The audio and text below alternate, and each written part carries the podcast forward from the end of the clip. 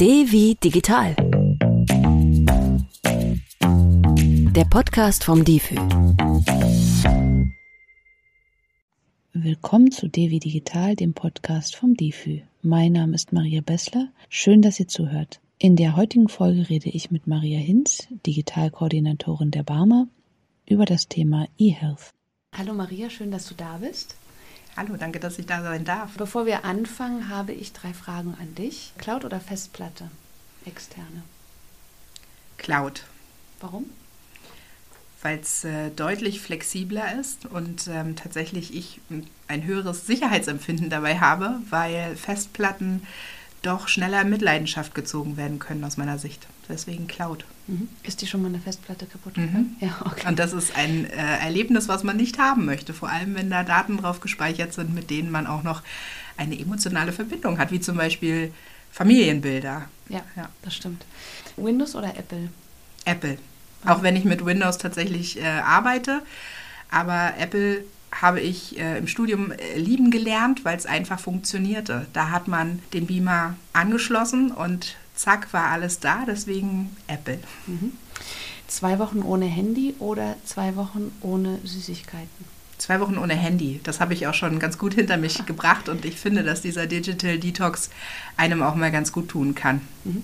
Gab es bei den zwei Wochen ohne Handy irgendeinen Punkt, wo du dachtest, ich muss jetzt aber aufs Handy schauen? Tatsächlich gar nicht, nein. Ähm, man findet andere Wege, weil man sie dann auch finden muss. Mhm. Und es gibt ja ganz, ganz viele Wege der Kommunikation. Mhm. Kommen wir zum Thema heute. Das Thema heute ist eHealth. Und ich möchte gerne zum Anfang erstmal fragen, was ist eHealth und was ist es vor allem auch nicht? Ja, also generell gibt es ja so diese beiden Begrifflichkeiten, einmal eHealth und einmal Digital Health. Und dabei werden die beiden natürlich auch ja, manchmal parallel benutzt oder durchmischt, aber man kann generell sagen, dass es sich bei eHealth so um den Einsatz von, von Technologie, von digitaler Technologie im Gesundheitswesen handelt und die soll eigentlich die Effizienz ähm, erhöhen, ähm, das Ganze effektiver gestalten und auch die Qualität der Versorgung verbessern. Und Digital Health ist ein spezifischerer Begriff worunter wir eher sowas wie die Wearables verstehen. Also tatsächlich die konkreten Anwendungen und ähm, Hilfsmittel, die die Menschen dabei unterstützen, ihre Gesundheit zu verbessern. Das würde ich mal zu den tatsächlichen Begrifflichkeiten sagen. Was ähm, vielleicht zu der Frage passt, was ist es auch nicht? Ähm, es ist kein Selbstzweck. Also wir bei der Barmer verstehen ähm, Digitalisierung nicht so, dass wir sie einsetzen müssen, weil es schick oder hip ist, sondern es soll eben Menschen tatsächlich auch helfen und Abläufe und die Versorgung verbessern. Und äh, danach setzen wir das ein. Und tatsächlich äh, muss man dazu auch immer die menschliche Interaktion, glaube ich, betonen. Also wer will schon ein Gesundheitswesen, in dem wir nur noch mit Maschinen, mit digitalen Services interagieren. Es ist immer ein hochemotionales Thema, gerade wenn man krank ist. Mhm. Und da sagen wir jedes Mal, dass auch die menschliche Interaktion einfach unfassbar wichtig ist. Und deswegen ähm, würde ich sagen, eHealth ist super wichtig, aber ersetzt nicht komplett die Menschen, die im Gesundheitswesen arbeiten. Es unterstützt und es kann einige Aspekte vielleicht langfristig ersetzen. Mhm. Welche Aspekte meinst du, kann es langfristig ersetzen? Naja, wir alle reden immer wieder vom, vom Fachkräftemangel. Wir müssen schauen, wie wir überhaupt in Zukunft das Gesundheitswesen so aufstellen, dass wir immer noch die optimale Versorgung für alle Versicherten, für alle Patientinnen und Patienten haben. Und da muss es Möglichkeiten geben, dass wir bestimmte Themen verschlanken, vereinfachen, ähm, schneller machen. Ähm, wir kommen da zum Beispiel in Aspekte der, der künstlichen Intelligenz zum Beispiel rein, ja, wo wir jetzt schon sehen, dass eine künstliche Intelligenz Diagnosen manchmal viel schneller stellen kann als ein Arzt oder eine Ärztin. Die besten Effekte tatsächlich derzeit ähm, erzeugen beide zusammen, mhm. also wenn auch Ärztinnen und Ärzte noch mit drauf schauen. Aber die KI kann da schon wirklich, wirklich viel abnehmen. Die ermüdet nicht, die erkennt zum Beispiel auf CTs nach, nach Schlaganfällen, ja, auf ähm, den bildgebenden ähm, Verfahren, auf den Bildern am Ende vom Gehirn, erkennt die viel, viel besser und schneller, wo eben Areale im Gehirn nicht mit Sauerstoff versorgt werden. und kann somit eben super unterstützen und, und eben auch teilweise ersetzen. Gehen wir in den Bereich der Telemedizin zum Beispiel, mhm. wo Menschen vielleicht im ländlichen Raum gar nicht die Möglichkeit haben, regelmäßig in die Praxis zu kommen, gerade wenn es auch um fachärztliche Betreuung geht. Auch da gibt es Möglichkeiten, dass zum Beispiel das Monitoring, also die, die Überwachung von äh, den Herztönen beispielsweise oder anderen wichtigen Parametern, dass das zu Hause einfach erfolgen kann und die Ärztin oder der Arzt einfach ein, eine Warnung bekommt vom System, wenn da etwas schief läuft oder auch die Person selbst eine Warnung bekommt und sich dann proaktiv an Arzt oder Ärztin wenden kann.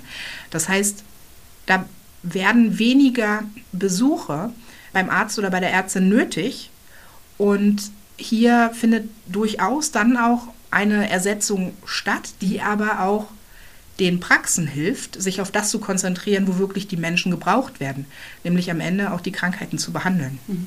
Also als ergänzende Unterstützung genau. sozusagen. Mhm. Beim Thema Digital Health hast du die Wearables auch genannt. Mhm. Kannst du noch mal, das geht jetzt noch mal ein Stück zurück, aber kannst du noch mal kurz sagen, was Wearables genau Klar. sind? Ähm, es gibt ganz unterschiedliche Wearables, aber ganz gängig, glaube ich, sind mittlerweile Schrittzähler oder auch die üblichen Uhren, die man ums Handgelenk trägt und die allerhand Parameter mittlerweile messen können, sogar Kurz-EKGs aufzeichnen können und das Stresslevel eines Menschen messen können.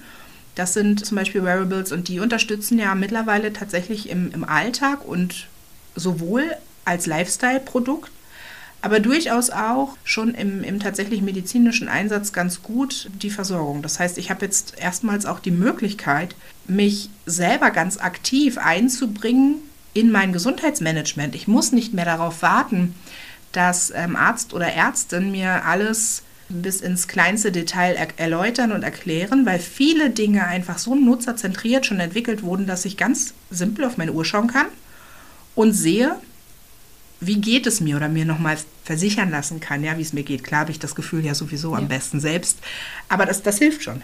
Ich trage gerade auch eine, also deswegen gucke ich gerade drauf. Das hilft einem schon, auch Sicherheit zu geben oder einfach zu schauen, wann, wann muss ich zum Arzt, wann nicht. Ja, okay, also wir haben diese Unterscheidung gemacht zwischen Digital Health und E-Health. Und du hast auch schon ein bisschen gesagt, wie mich E-Health bei meiner Gesundheit unterstützen kann. Ne? ähm, und wie es auch Arztpraxen oder Ärztinnen und Ärzte unterstützen kann. Gibt es da noch irgendwas? Also eHealth kann genau Patientinnen und Patienten unterstützen, kann Ärztinnen und Ärzte unterstützen in den Klinikabläufen, in, bei den Krankenkassen, also selbst bei uns in der Barmer. Auch wir digitalisieren unsere Prozesse. Das hilft auch uns, schneller zu werden, besser zu werden und mehr Transparenz zu schaffen, weil wir Daten eben auch den ähm, Versicherten zur Verfügung stellen können wenn man sich zum Beispiel mal überlegt, wann man tatsächlich gesehen hat, was die Ärztin oder der Arzt abgerechnet hat, das ist bei den Patientinnen und Patienten, die in der gesetzlichen Krankenversicherung ähm, versichert sind, eben nicht der Fall. Also ich weiß gar nicht, was rechnen die denn da mit der Krankenkasse ab? Was zahlt eigentlich meine Krankenkasse für mich? Und wir haben gelernt in Kundenreisen, wie wir das nennen, also im, in den Interviews mit den Menschen, dass das ein großes Problem ist, dass Transparenz den Menschen fehlt und dass sie die Krankenkassen zum Beispiel als Blackbox wahrnehmen. Mhm. Das wollen wir noch mehr ändern und haben wir zum Teil schon geändert, weil wir in unserer Krankenkassen-App, in unserer Barmer-App zum Beispiel mittlerweile anzeigen, wie ist der Bearbeitungsstand von unseren Anträgen, welche Abrechnungen wurden durchgeführt von den Arztpraxen. Das heißt, man kann tatsächlich einfach in die Barmer-App reinschauen und kann sehen, was hat mein letzter Arztbesuch gekostet. Mhm. Und da sind tatsächlich unsere Versicherten oftmals, wenn man in den Austausch geht, überrascht, dass das mittlerweile möglich ist. Und das gibt einfach ein ganz neues Gefühl und mehr Souveränität in die Hand von ja. den Versicherten. Ja, ich kann nachfragen, ja? ja. Ich kann auch sehen, welche Diagnosen stehen da drin zum Beispiel. Das hatten man vorher einfach alles gar nicht. Und es schafft eine andere Verbindung zwischen den Arztpraxen und den Versicherten, die eher eine partnerschaftliche ist und nicht mehr so sehr diese, ja, manchmal hört man so von Weißkittel-Mentalität irgendwie mit sich bringt, sondern partnerschaftlich heißt auch, ich muss vielleicht auch selbst ein bisschen mehr Verantwortung übernehmen, kann das aber auch, weil ich mehr weiß. Kommen wir mal zum Stichwort DIGA und zum Stichwort DIPA, also digitale Gesundheitsanwendungen und digitale Pflegeanwendungen. Das ist ja auch Teil von eHealth, ne? aber ich wollte noch mal genauer darauf äh, eingehen. Hm, was gibt es da für eine Bandbreite und was haben Verbraucher und Verbraucherinnen? Also die, die DIGA, das sind digitale Gesundheitsanwendungen. Das äh, sind nicht alle Gesundheits-Apps, die man jetzt in irgendeinem App Store oder so bekommt, sondern äh, das sind besondere, die gibt es seit dem äh, 6.10.2020 quasi als App auf Rezept, kann man sagen. Das heißt, ich kann zu meiner Hausarztpraxis zum Beispiel gehen und kann mir eine App verschreiben lassen oder ich kann auch eine Verordnung über die Krankenkasse bekommen, wenn eine bestimmte Krankheit vorliegt und kann diese App dann nutzen. Diese DIGAs werden außerdem gelistet beim Bundesinstitut für Arzneimittel und Medizinprodukte. Das heißt, sie werden geprüft, anders als beispielsweise die Apps, die man aus dem App Store kennt. Die durchlaufen einen Prüfungsprozess, müssen nachweisen, dass sie einen positiven Nutzen erbringen und ähm, werden dann entweder vorerst für 12 bis 24 Monate oder eben auch langfristig dort gelistet. Das äh, kann man dort auch einsehen. Und dann kann ich mir eben auch ein Stück weit sicher sein, dass ähm, der Datenschutz gewährleistet ist, dass das ein ähm, vernünftiges Medizinprodukt ist. Mhm. Und diese digitalen Gesundheitsanwendungen, die gibt es für ganz viele verschiedene Krankheiten und Krankheitsbilder ganz vorn mit dabei. Also die meisten Listungen beim BfArM, bei diesem Institut, die beziehen sich auf psychologische Fragen, also psychologische Unterstützung. Aber auch Krankheiten rund um den Bewegungsapparat sind mit dabei. Auch Ernährungs-Apps, die sich auf Adipositas also ähm, Übergewicht beziehen, sind da mit dabei. Und die kann ich mir tatsächlich von meiner Ärztin, meinem Arzt verschreiben lassen und dann nutzen. Also ich kann mir quasi die App verschreiben lassen. Richtig. Und wie funktioniert das dann zum Beispiel im psychischen Bereich? Was, was macht die App? Wie unterstützt die? Ah, da gibt es ganz unterschiedliche. Wir nennen immer keine ähm, Apps. Es gibt alle in der Übersicht tatsächlich ähm, in der Liste beim BFAM. Das kann man im Internet mhm. äh, sich tatsächlich gut anschauen, welche es da gibt. Denn am Ende müssen Arzt oder Ärztin natürlich dann auch ähm, Empfehlungen rausgeben, was zu den entsprechenden Klar Krankheiten einfach am besten passt. Also es gibt, gibt ganz, ganz viele verschiedene Möglichkeiten da zu unterstützen und die helfen eben auch manchmal, wenn es Probleme gibt, Therapieplätze zum Beispiel zu mhm. finden, dass ich zumindest über diese App eine Möglichkeit habe, schon mal vielleicht auch Ansprechpersonen zu finden und ähm, mich mit dem Thema einfach selber auseinanderzusetzen, Halt zu finden erstmal, ja, bis dann eben auch der, der richtige Therapieplatz da ist. Mhm. Es gibt aber auch die Möglichkeit, dass die Digas dann die eigentliche Therapie auch ersetzen können. Also okay. Sowohl unterstützend als eben auch ersetzend. Mhm. Genau. Und DIPA? Ja, DIPA ist äh, so ähnlich wie DIGA. Da geht es um die Pflege. Das heißt, das sind äh, digitale Pflegeanwendungen. Die gibt es jetzt noch nicht. Die kommen erst noch, werden jetzt gerade eingeführt und äh, da soll es so sein, dass ähm, Pflegebedürftige von einem Pflegegrad 1 bis zum Pflegegrad 5 die Möglichkeit haben, diese digitalen Anwendungen, also, also zum Beispiel auch Apps oder Anwendungen, die auch im Browser zum Beispiel auf dem Rechner laufen, zu nutzen. Und dafür bekommen sie 50 Euro monatlich von der Krankenkasse. Es läuft ein bisschen anders als bei der DIGA. Bei der DIGA gibt es, also bei den normalen digitalen Gesundheitsanwendungen, da übernimmt die Krankenkasse dann den Gesamtbetrag bei den Pflegeanwendungen ist es so, dass es auf 50 Euro monatlich gedeckelt ist. Und das ähm, umfasst sowohl die Kosten für die App selber. Und wenn die weniger kostet, beispielsweise als diese 50 Euro, dann kann ich das auch noch nutzen für weiterführende Unterstützung im Umgang mit der App. Also wenn zum Beispiel mein Pflegepersonal mich da noch unterstützen muss, ja. ähm, damit ich mit dieser App eben umgehen kann.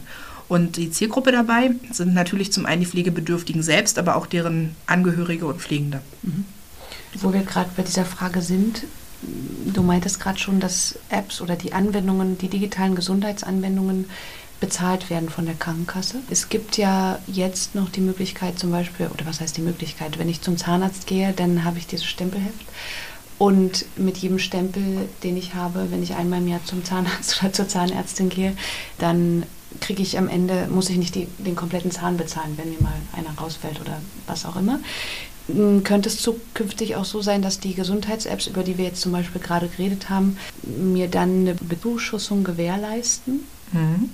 Also erstmal kurzer Hinweis zu dem äh, Stempel. Stempeln ist tatsächlich super von gestern.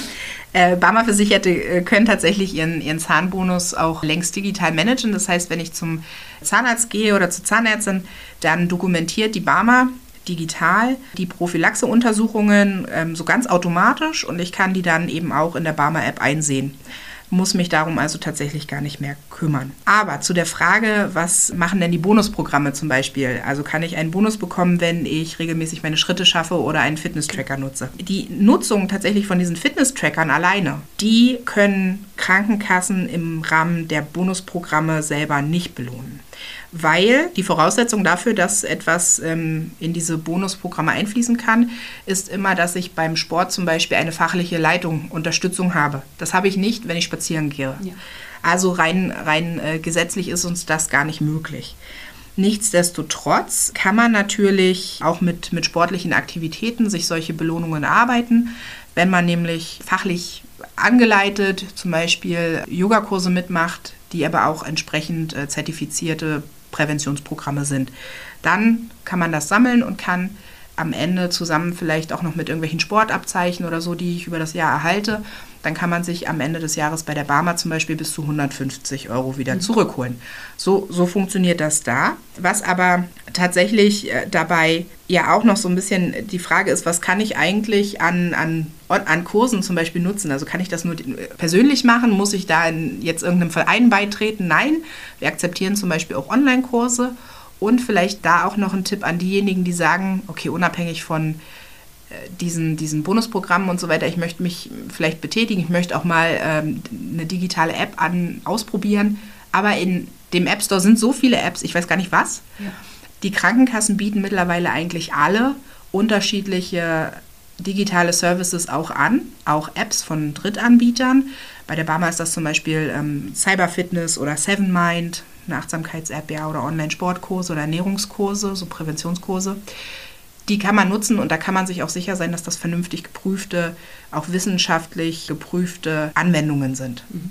Das ist vielleicht auch nochmal ganz interessant. Also gar nicht mal nur, ich tracke meine, meine Schritte, sondern vielleicht kann man auch noch einen Schritt weiter gehen und wir, wir wünschen uns tatsächlich, dass die Menschen das machen. Also, dass die ihre Schritte tracken und dadurch mehr laufen, dass ja. sie diese Gesundheitsanwendungen auch nutzen. Und da gibt es ganz, ganz viele Möglichkeiten und die Kassen bieten da durchaus auch so ein Stück weit in ihrer Lotsenfunktion einfach Informationen an, die einem auch helfen, die richtigen Sachen zu finden. Mhm. Dann benutze ich zum Beispiel, ich sage jetzt mal eine Schritte-App.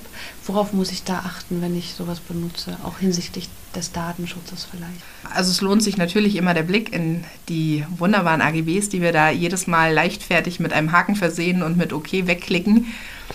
Äh, ganz wichtig aus unserer Sicht ist natürlich, dass eben die Daten in Deutschland gespeichert sind, dass das DSGVO-konform ist. Da bin ich bei den DIGAs immer auf der sicheren Seite. Da bin ich bei Apps, die von Krankenkassen angeboten werden, auch auf der sicheren Seite. Man muss ähm, sich schon klar darüber sein, dass wenn man mit äh, Anbietenden aus anderen Ländern zusammenarbeitet, dass man mit den gängigen Herstellenden von Smartphones, von auch den Fitnessuhren zum Großteil, dass da die Daten nicht immer so gespeichert sind, wie wir uns das vorstellen. Das ist genauso, als wenn wir in den sozialen Medien unterwegs sind, dort unsere Fotos posten und so. Ne? Wir müssen da auch ein Stück weit eine Digitalkompetenz uns selbst aneignen und offen und interessiert mit diesen Themen umgehen, um dann auch entscheiden zu können, bringt mir das so viel Nutzen, dass ich meine Daten dafür rausgeben möchte. Das kann man ja durchaus bejahen. Also ich kann sagen, ja, ich möchte dieses soziale Netzwerk, ich möchte den Fitness-Tracker, ich möchte die App nutzen, weil sie mir so viel Nutzen bringt, dass ähm, es für mich in Ordnung ist, wenn meine Daten so und so dafür genutzt werden, wie es in den AGB steht. Aber ich sollte mir das schon mal durchlesen, weil es geht um Gesundheitsdaten. Die sind in Deutschland aus gutem Grund die schützenswertesten Daten überhaupt. Die kommen noch vor den Bankdaten. Und äh, das ist sehr, sehr wichtig. Also das Thema Data Literacy, wie man es nennt, oder eben einfach Digitalkompetenz ist äh, super wichtig. Ja. Kommen wir oder machen wir mal noch einen Schritt weiter. Jetzt habe ich die Datenkompetenz auch hinsichtlich meiner Gesundheitsdaten und habe mich jetzt entschlossen, auch die elektronische Patientenakte zu nutzen. Das ist ja eine, ein relativ neues Angebot. Ne? Vielleicht erstmal zum Einstieg, was, was ist das nochmal genau und wohin geht die Reise? Welche Vorteile habe ich, wenn ich das nutze? Also schauen wir uns vielleicht mal die aktuelle Situation an, ohne, also ohne die elektronische Patientenakte. Ein typischer Versicherter ab 40 Jahren, also schon ein bisschen vorangeschrittene, in einem vor, etwas vorangeschrittenem Alter. Der äh, hat innerhalb von zehn Jahren 21 Ärztinnen und Ärzte wegen 37 Erkrankungen aufgesucht, hat 76 Rezepte mit 20 verschiedenen Wirkstoffen in 113 Arzneimittelpackungen erhalten und diese bei sechs Apotheken eingelöst. Und jetzt sind wir in einem Gesundheitswesen, wo vieles noch mit Fax funktioniert, wo nichts so richtig digitalisiert ist. Wir haben eine Zettelwirtschaft und es gibt, wenn es digitale Lösungen gibt, dann eben Insellösungen, in denen nicht Apotheken mit Praxen, mit Kliniken kommunizieren. Das bedeutet für Menschen, die so wie dieser typische Versicherte im Gesundheitswesen unterwegs sind oder gar noch intensiver das Gesundheitswesen ja. nutzen müssen, weil sie chronisch krank sind, weil sie viele verschiedene Krankheiten äh, parallel haben, ähm, ernstzunehmende Krankheiten haben, die haben natürlich ein Problem, weil sie immer wieder alles neu erzählen müssen, weil Informationen fehlen. Und im Zweifel laufen die mit ihrer großen Tüte oder ihrem Jutebeutel da rein oder mit mehreren, weil die eben alle ihre Daten noch nicht digital dabei haben, sondern einfach auf Papier ausgedruckt. Und das kann dazu führen, dass unnötige Doppeluntersuchungen stattfinden. Das kann auch dazu führen, dass riskante Arzneimittel einfach kombiniert werden. Das ist also die, die momentane Situation, weil die Ärztinnen und Ärzte untereinander, Facharzt vom Hausarzt, weiß vielleicht nicht so richtig, was machen die, was macht jeweils der andere. Und es vergeht einfach Zeit für all das. So, das ist die aktuelle Situation. Die elektronische Patientenakte soll da eine Lösung bringen, weil sie erstmals die Möglichkeit schafft, alle Informationen über die eigene Gesundheit an einem Ort zu speichern und selbst zu entscheiden, wer das einsehen kann. Also die Daten liegen bei den Versicherten, nur die können darauf zugreifen. Auch nicht die Krankenkassen, die übrigens dass diese EPA zur Verfügung stellen müssen, aber die können da nichts sehen. Und die Versicherten selber können dann entscheiden, welcher meiner Ärztinnen und Ärzte darf eben was sehen. Und dann habe ich alles an einem Ort. Und ich habe dazu noch Funktionen, die helfen, dass alles viel schneller vonstatten geht, dass eine Arzneimitteltherapiesicherheit besteht und mir nicht ein Arzt etwas verschreibt, was für sich genommen überhaupt gar kein Problem ist. Aber in der Kombinationswirkung mit einem Wirkstoff aus einem anderen Medikament, was mir ein anderer Facharzt verschrieben hat, vielleicht sogar tödlich enden kann.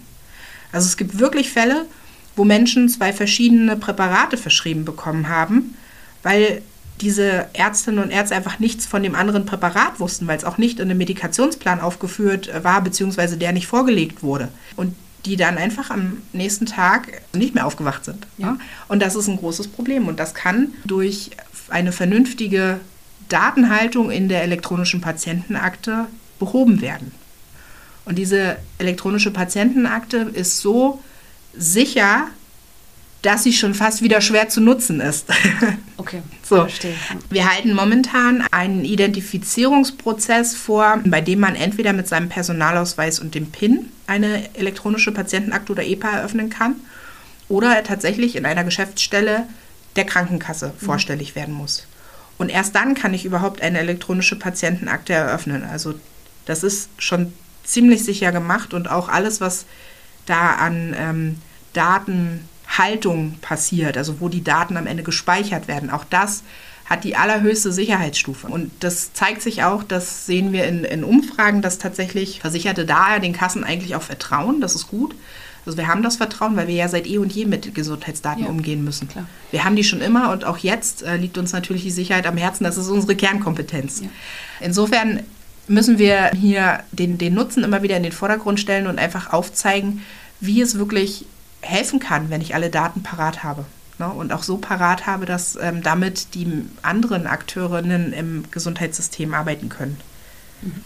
Und es gibt mittlerweile ziemlich viele Möglichkeiten, die die EPA mit sich bringt. Als sogenannte MIOS, das sind medizinische Informationsobjekte, die vorgegeben werden von der Gematik. Die erarbeitet die Spezifikationen und die Kassen setzen das um.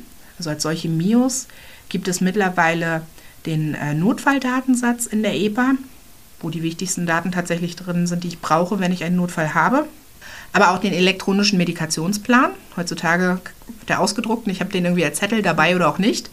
Wie viel wichtiger wäre es ja, das kommt jetzt bald auch in der sogenannten Kurzakte, dass ähm, Ärztinnen und Ärzte im Notfall ganz schnell in so einer Kurzakte sehen können, welche Krankheiten hat die Person, welche Medikamente nimmt die Person. Ist die Person Organspender? Das wird alles kommen, haben wir jetzt noch nicht, aber das kommt alles dann mit der EPA. Auch Themen wie Impfpass, Mutterpass oder Zahnbonus sind mittlerweile schon in der EPA drin. Einziges Manko vielleicht. Ärztinnen und Ärzte können die EPA noch nicht befüllen. Das heißt, die können noch nicht die Daten in den Mutterpass einfach eintragen, mhm. Weil die Software, die in den Praxen auf dem Rechner läuft, lässt das noch nicht zu. Die, die, muss noch aktualisiert werden, damit die das überhaupt tun können.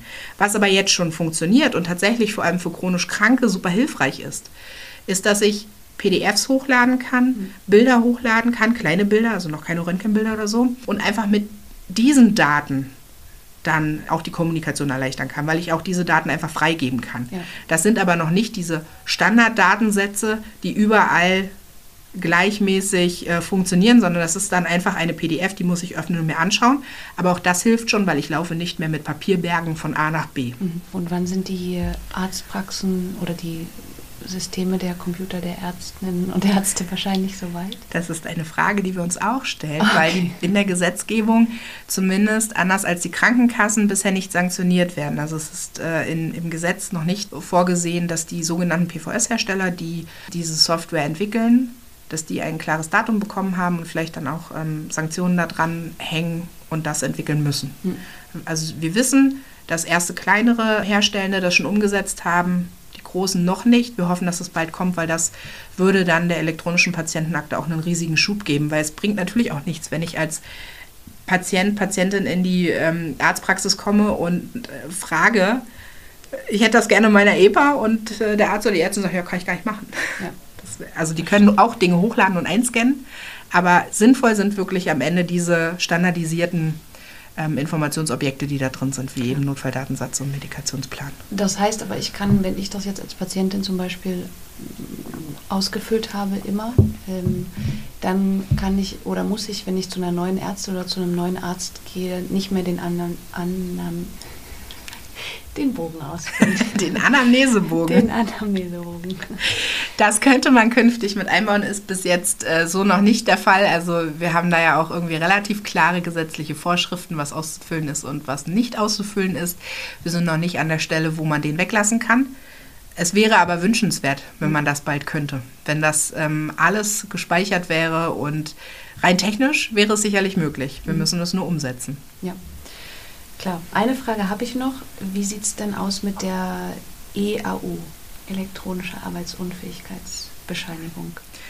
Ja, die läuft, läuft, läuft tatsächlich auch relativ gut, aber es gibt auch hier Nachbesserungsbedarf. Also wir sehen zum Beispiel, oder man hört in den, in den Medien, dass ähm, kleinere Unternehmen da ähm, momentan noch Probleme mit haben und es da noch ein bisschen im Getriebe ruckelt. Aber prinzipiell ist es so, dass wir früher ja den gelben Schein, den wir bekommen hatten, wenn wir krank waren, dass wir das einmal an ähm, die Arbeitgebenden schicken mussten und einmal an die Krankenkasse. Das ist jetzt nicht mehr so, das wird automatisch übertragen und äh, wir können uns quasi zurücklehnen. Momentan ist es vielleicht noch empfehlenswert, auch den äh, Vordruck oder den, den Druck, Ausdruck für die, für die eigenen äh, Daten nochmal aufzuheben, mhm.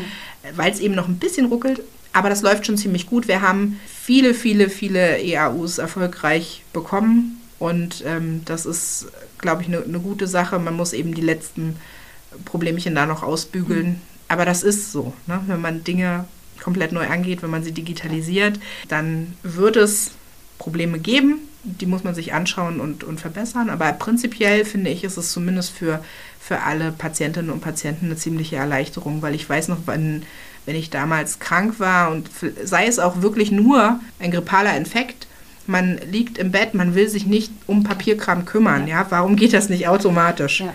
Und das tut es jetzt und das haben wir geschafft und dann müssen jetzt alle Beteiligten auch schauen, dass es äh, für sie gut klappt und dass man da gemeinsame Wege findet, wie es eben optimal laufen kann, auch technisch. Mhm. Aber in diesem Fall hängt das zum Beispiel nicht an den Systemen, die die Ärztinnen und Ärzte auf in, ihrem, in ihren Praxen haben. Da hängt es diesmal nicht. Mhm. Nein, das okay. läuft. Das läuft auch über die TI, ist aber ein anderes System. Mhm. Was ist TI? Die Telematikinfrastruktur, okay. genau, also sozusagen die Datenautobahn in Deutschland, über die alle Gesundheitsdaten laufen, über die alle ähm, Kliniken, Arztpraxen, äh, Krankenkassen ähm, letztlich miteinander verbunden sind und Daten austauschen können. Mhm. Genau. Okay.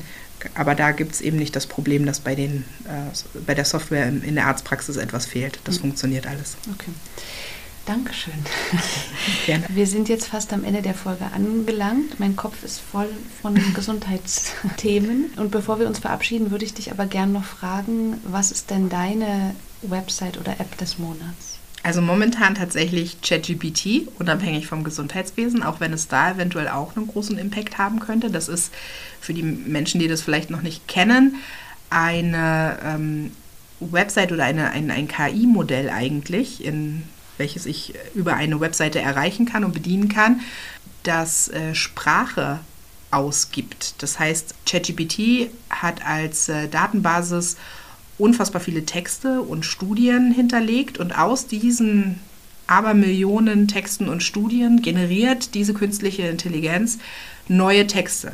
Ich kann dieser, äh, diesem ChatGPT ja so Fragen stellen. Ich kann fragen, wie, wie wird morgen das Wetter? Ich kann aber auch äh, tatsächlich ähm, inhaltliche äh, Dinge damit tun, wie zum Beispiel geschriebenen Programmiercode überprüfen zu lassen und solche Sachen. Also richtig fachlich auch Fragen zu stellen. Und äh, ChatGPT antwortet mir wie ein Mensch und antwortet in ganzen hervorragenden Sätzen. Und ich habe das in den letzten Wochen selbst getestet.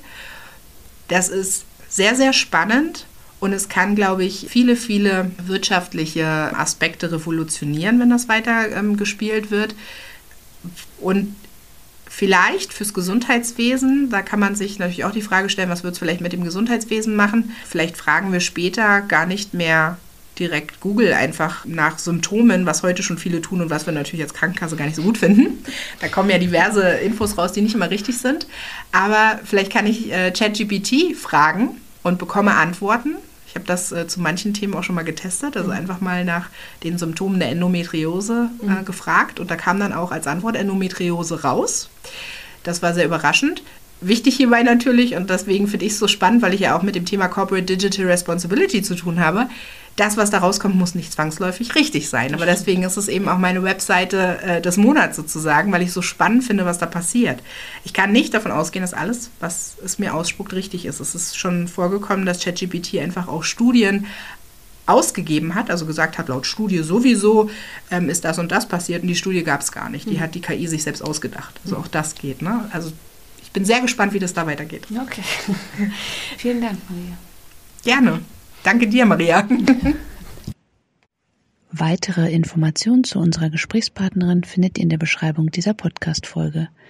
Dort haben wir euch auch andere wichtige Infos aus der Folge verlinkt und wenn ihr auf dem Laufenden bleiben wollt, dann schaut gern bei difi.de vorbei. In den Difi News findet ihr Neuigkeiten aus dem digitalen Alltag und im Lernangebot des Digitalführerscheins könnt ihr vieles zum sicheren Surfen im Internet lernen und euch euer Wissen auch zertifizieren lassen. Ich bin Maria Bessler, danke, dass ihr zugehört habt, abonniert uns gern und bis zum nächsten Mal.